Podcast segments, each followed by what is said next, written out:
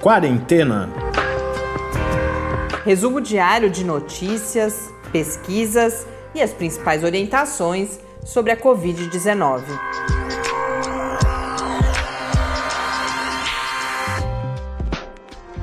Quarentena, dia 266.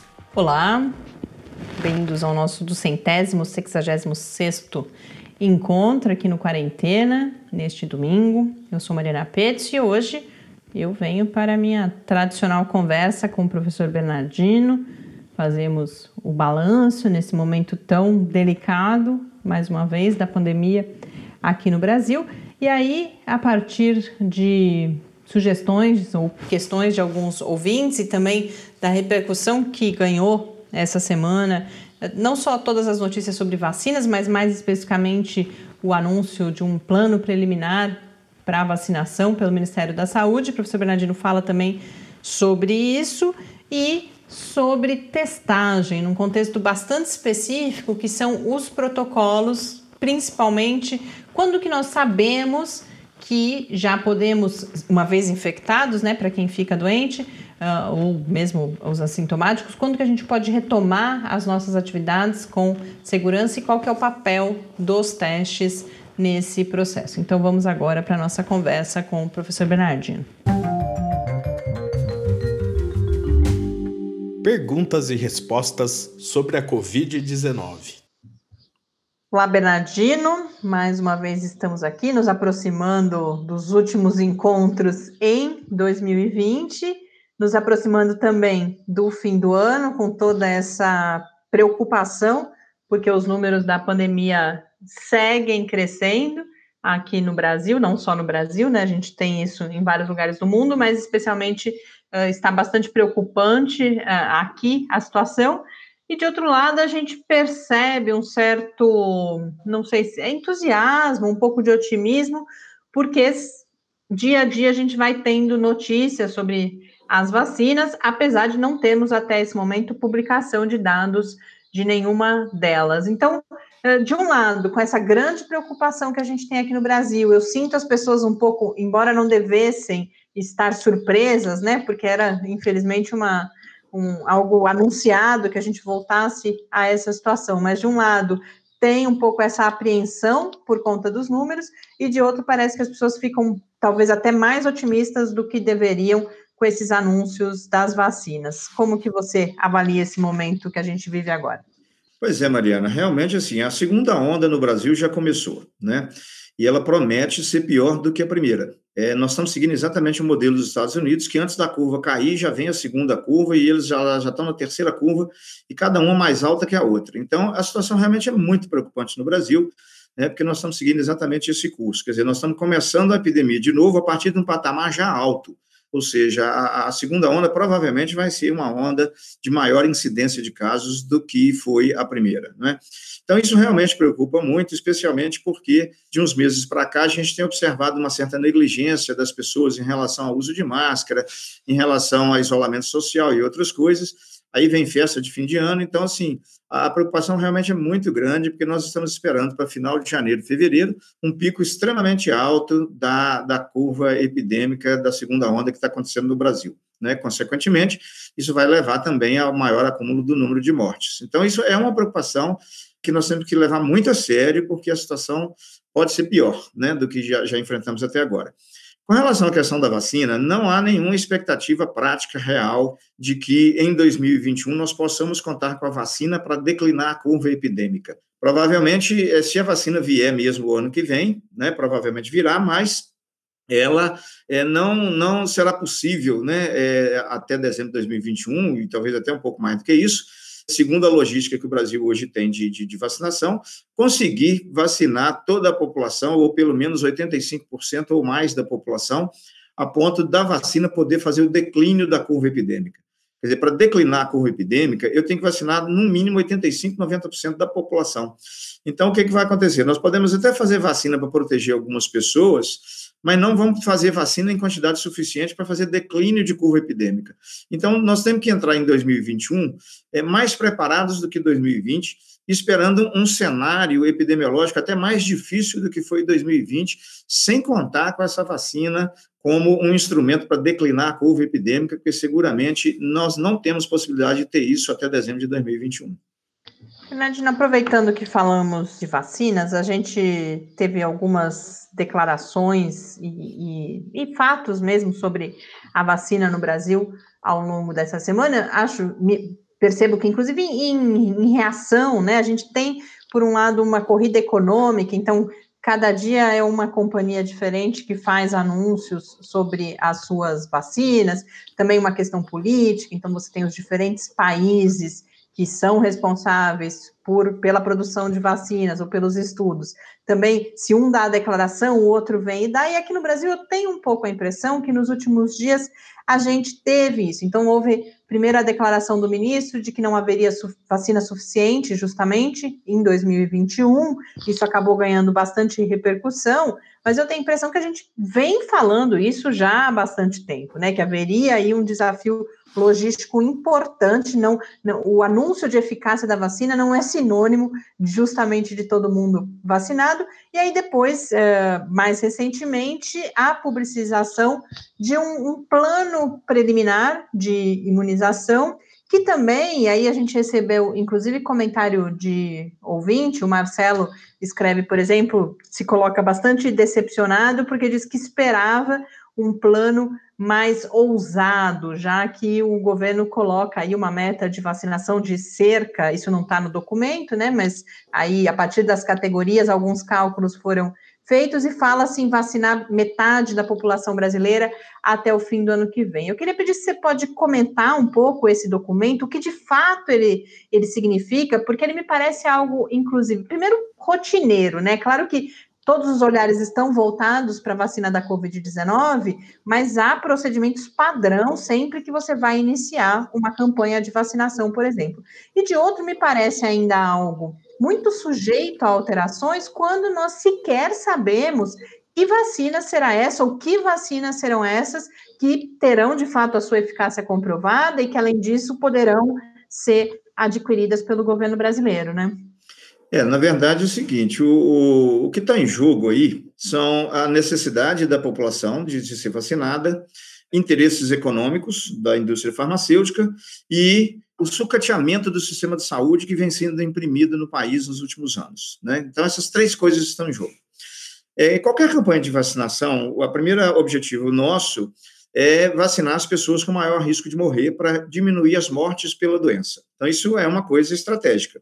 Em seguida, a gente diminui a incidência de doenças. Então, quando a gente pega qualquer eh, doença e a gente quer fazer uma vacinação da população, é, em função de dificuldades logísticas e outras coisas, a gente costuma fazer um planejamento estratégico de começar vacinando por categorias, dependendo do risco que é a categoria de morrer ou de ficar sequelada pela doença. Então, isso é até razoável, é, pensando numa doença comum, como a gripe, como o sarampo e outras coisas. Agora, nós estamos diante de uma pandemia extremamente grave e que exige do governo federal um arrojo maior do que isso. Né? Então, nós, o ideal é que nós não tratássemos a Covid como se fosse a gripe ou como se fosse uma outra doença qualquer, em que a gente pode tranquilamente ir vacinando escalonadamente a população. Quer dizer, a, o governo federal precisava ser mais arrojado nesse sentido, e considerando que a pandemia da Covid não é qualquer doença e que exige realmente uma estratégia de vacinação mais robusta, mais audaciosa do que essa que eles estão pensando. Agora, isso é um pensamento preliminar, né? Nós não podemos dizer que vai ser assim, né? São ideias que vêm surgindo, baseado em estratégias usadas em outras doenças, mas eu acho que seria interessante já começar a pensar de maneira mais audaciosa em relação à política de vacinação contra a Covid, porque a Covid não é qualquer outra doença que a gente pode ir tranquilamente é, escalonando. Tem que escalonar, sim, começar pelas pessoas de maior risco de morte, mas isso tem que avançar em curtíssimo prazo para estender para toda a população o mais rápido que puder. Né? Então, é, existe interesse da indústria farmacêutica em, em, em, aplicar isso indiscriminadamente na população, porque isso é lucro para a indústria farmacêutica. Né? Existe uma necessidade social de que isso seja feito, porque a Covid não é uma doença para ser tratada como uma gripe comum é, no, pelo programa de imunização, tem que ser tratada de uma maneira um pouco mais arrojada do que isso. É, existe também uma preocupação do governo, porque o governo vem sucateando o sistema de saúde, ele vem dificultando a condição do sistema de saúde de vacinar a população, já vem reduzindo cobertura vacinal de outras vacinas, e se ele prometer que vai fazer uma vacinação em massa, ele vai ter que investir no sistema de saúde. E vai ter que investir muito no sistema de saúde, recuperar um sistema de saúde que o próprio governo já vem sucateando. Então, talvez seja uma oportunidade para que a gente pressione o governo para investir no sistema de saúde, para qualificar esse sistema de saúde, parar de sucatear o sistema de saúde, para que ele tenha condições, então, de assumir uma postura mais arrojada na política de vacinação da Covid e outras coisas que nós estamos precisando ser mais audaciosos no sistema de saúde. Então, esse jogo de interesses está levando a toda essa discussão, né? Então, é, a discussão ainda é preliminar, que você falou, quer dizer, não, não quer dizer que vai ser do jeito que já foi divulgado, mas é, é, nós precisamos entrar nessa discussão tecnicamente, né, para excluir da pauta o interesse econômico da indústria farmacêutica e incluir na pauta a necessidade de, de qualificação e interrupção do processo de sucateamento do sistema de saúde e considerar que a pandemia de Covid é uma coisa muito mais séria do que outras doenças e que a gente precisa fazer esse escalonamento sim, porém ter uma agilidade maior em também fazer uma alta cobertura populacional da vacina contra a Covid-19. Bernardino, mudando agora de assunto, aproveitando mensagem de um outro ouvinte, ele, o André, nos conta que teve Covid-19 e que apenas 10 dias após o início dos sintomas voltou ao trabalho e isso sem a realização de um teste. Ele foi liberado na companhia em que trabalha pelo médico do trabalho, diz que a informação foi de que o teste, que não, não faz parte do protocolo, essa testagem para dizer se ah, está transmitindo, não está transmitindo. Ele relata que tinha tosse ainda, inclusive, mas que então voltou ao trabalho. Como que você vê esse tipo de procedimento? Mas além mais do que a análise desse procedimento especificamente, essa questão, a gente durante muito tempo a gente ouviu falar dos famosos 14 dias e eventualmente da realização de testagem ao fim desse período para se saber se ainda havia carga viral ou não. Como que está o conhecimento sobre isso nesse momento? Olha, o que vem acontecendo é o seguinte: é, a, a, a, Agência Nacional de Vigilância Sanitária publicou recentemente um manual de orientações relacionadas a isso. Então, existem dois tipos de critérios que a gente usa para tomar uma definição relacionada à liberação do indivíduo para o trabalho ou não. Um critério é o critério epidemiológico, preocupado com a transmissão da doença. Então, mesmo um indivíduo completamente assintomático, né, passando bem, em condições físicas de trabalhar, mas num período de transmissibilidade da doença, ele tem que ficar afastado de isolamento mesmo assim, né? Então, considera-se, né, segundo esse, esse, esse, relato, esse manual recente da Anvisa, né, que pessoas é, é, é, assintomáticas, né, e pessoas com, com em torno de, de 10 dias após o, diagnóstico sorológico, né, ela, ela, ela não estaria mais transmitindo a doença, por exemplo, assim como mesmo relacionada a sintomas. Então, se o meu critério de, de, de, de botar o indivíduo trabalhando novamente é epidemiológico, então é, varia muito, né, se a pessoa é imunodeprimida, se não é imunodeprimida, se a doença é grave, se a doença não é grave, mas tem variado aí entre 10 e 20 dias o prazo que se considera como prazo de transmissibilidade da doença. São estudos mais recentes, que defendidos pela Agência Nacional de Vigilância Sanitária, ainda que existam outros estudos dizendo que isso pode variar um pouco. E, de fato, varia mesmo esse, esse intervalo né, de transmissibilidade da doença, a depender de, de, vários fatores, se o indivíduo tem alguma comorbidade ou não, se o indivíduo é, é, é tem uma carga viral alta ou não. Então, tem vários fatores que influenciam. Então, esse padrão de 10 ou 20 dias, a depender da doença grave ou doença leve ou moderada, né, para você liberar o indivíduo para não transmitir a doença, né, considerando que a partir daí o indivíduo não transmite mais a doença, ele tem esse critério epidemiológico, mas a gente também tem que agregar o critério clínico, né?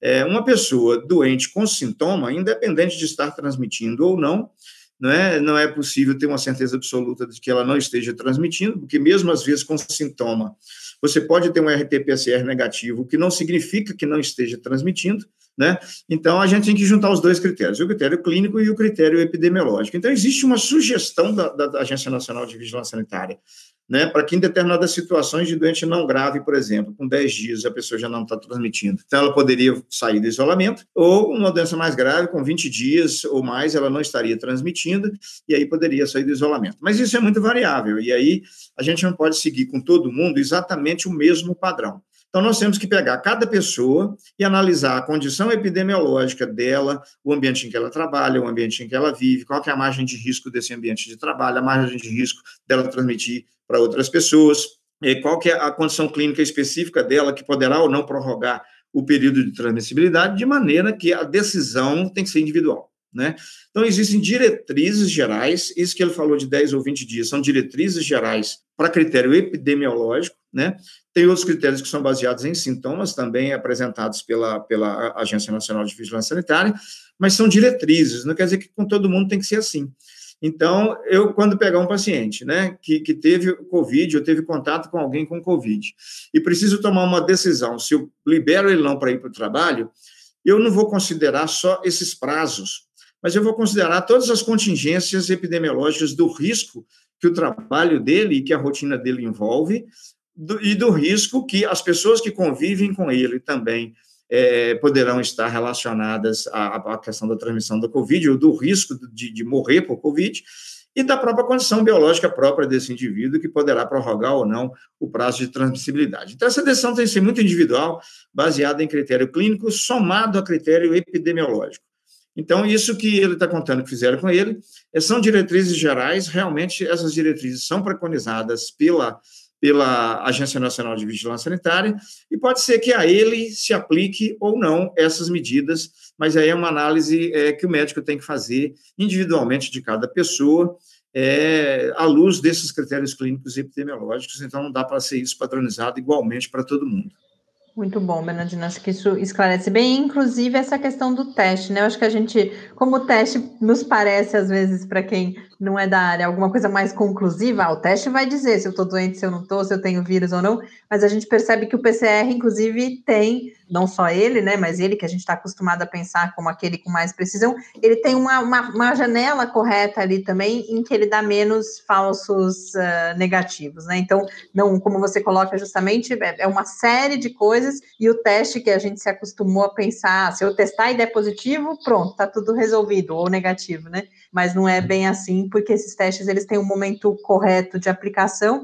E aí, inclusive, a gente tem o, o Genison, que é de Sergipe, ele é professor de educação física, ele nos traz uma série de, de questões sobre a, a volta às aulas em Sergipe, ele está bastante preocupado, a gente não vai ter tempo de abordá-las hoje, eu prometo ao Genison que a gente volta com elas na semana que vem, mas como ele faz uma pergunta específica de teste, eu queria aproveitar para a gente finalizar falando sobre isso. Porque ele, ele, falou, ele me contou, e isso está num documento do protocolo, que diz que se houver um. Isso no contexto de volta às aulas, né? Se houver na escola, seja um estudante ou um profissional, com um PCR positivo, que ele deve ser afastado por 14 dias. Uh, agora, o, o, que chama atenção é que eles falam que para o caso de um teste rápido, IgM, o afastamento deveria ser de sete dias. Há algum fundamento? Porque eh, o IgM é o teste de anticorpo já, né? É. é. Na verdade é o seguinte, quando você faz o IgM e ele vem positivo, provavelmente a pessoa já está na segunda semana da doença, com grande probabilidade. Aí você joga mais sete dias, completa os 14 Entendi. dias e aí libera. Mas olha, eu, é, é, eu acho o seguinte: eu acho que esses critérios eles precisam ser muito refinados e tem que ter uma somatória de critérios. E eu basear exclusivamente num teste rápido para tomar uma decisão dessa é muito arriscado, porque a margem de erro do teste rápido é grande, né? Então, isso dá uma, uma sensação falsa de confiança que, na verdade, pode não ser exatamente isso. Então, o ideal é que, na né, questão de volta às escolas, primeiro que se controle a pandemia. Né? Não, não devia nem se tocar em assunto de voltar às aulas sem antes ter a epidemia controlada, né? Sem antes ter menos de um caso por 100 mil habitantes por dia, né? Sem antes ter uma taxa de transmissibilidade menor que 0,5. Eu acho que enquanto não tiver nesse ponto, é leviandade conversar sobre retorno às aulas. Agora, quando a gente chegar na epidemia sob controle, aí vamos conversar sobre retorno às aulas. E mesmo assim, o retorno às aulas teria que ser com bastante plano de contingência e orientações e tal. E aí, nessa questão de teste, eu acho que é indispensável realmente utilizar teste mais critério clínico e epidemiológico para é, dizer fulano vai para aula, fulano não vai para aula hoje, né? E aí a gente tem que ser mais arrojado do que fazer só teste rápido de IgM, coisas desse tipo, porque isso aí realmente é, tem uma chance maior de dar uma, uma, uma, orientação falsa do que se for, se for usado né, um critério único desse jeito e por um teste de baixa confiabilidade. Então, esse planejamento tem que ser muito estratégico, né, e, e eu acho que não dá para a gente trabalhar com critérios isolados. É o que eu falei na resposta anterior, né? É, é, é, é multicritério a decisão para poder liberar ou não liberar uma pessoa para ir para a escola, para o trabalho, não dá para usar um único critério como referência. Muito obrigada, Bernardino, por mais uh, essa oportunidade da gente ter acesso a essas informações mais atualizadas e a gente volta a conversar ainda na semana que vem. Um abraço e até lá. Beleza, um grande abraço aí a todos os ouvintes. Semana que vem também de novo.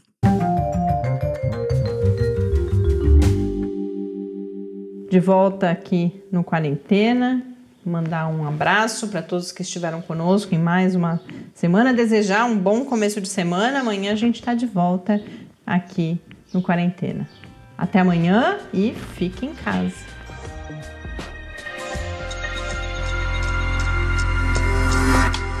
Quarentena é uma realização do Laboratório Aberto de Interatividade para a Disseminação do Conhecimento Científico e Tecnológico, o LAB da UFSCar, e do Centro de Desenvolvimento de Materiais Funcionais, CDMF. E conta com o apoio da Fundação de Amparo à Pesquisa do Estado de São Paulo. Pauta, produção e apresentação: Mariana Pezzo e Tárcio Fabrício. Arte e design de Henrique Mateus. Desenvolvimento web: Eduardo Martins. Edição de áudio: Lucas Stefanuto. Apoio Fundação de Amparo à Pesquisa do Estado de São Paulo.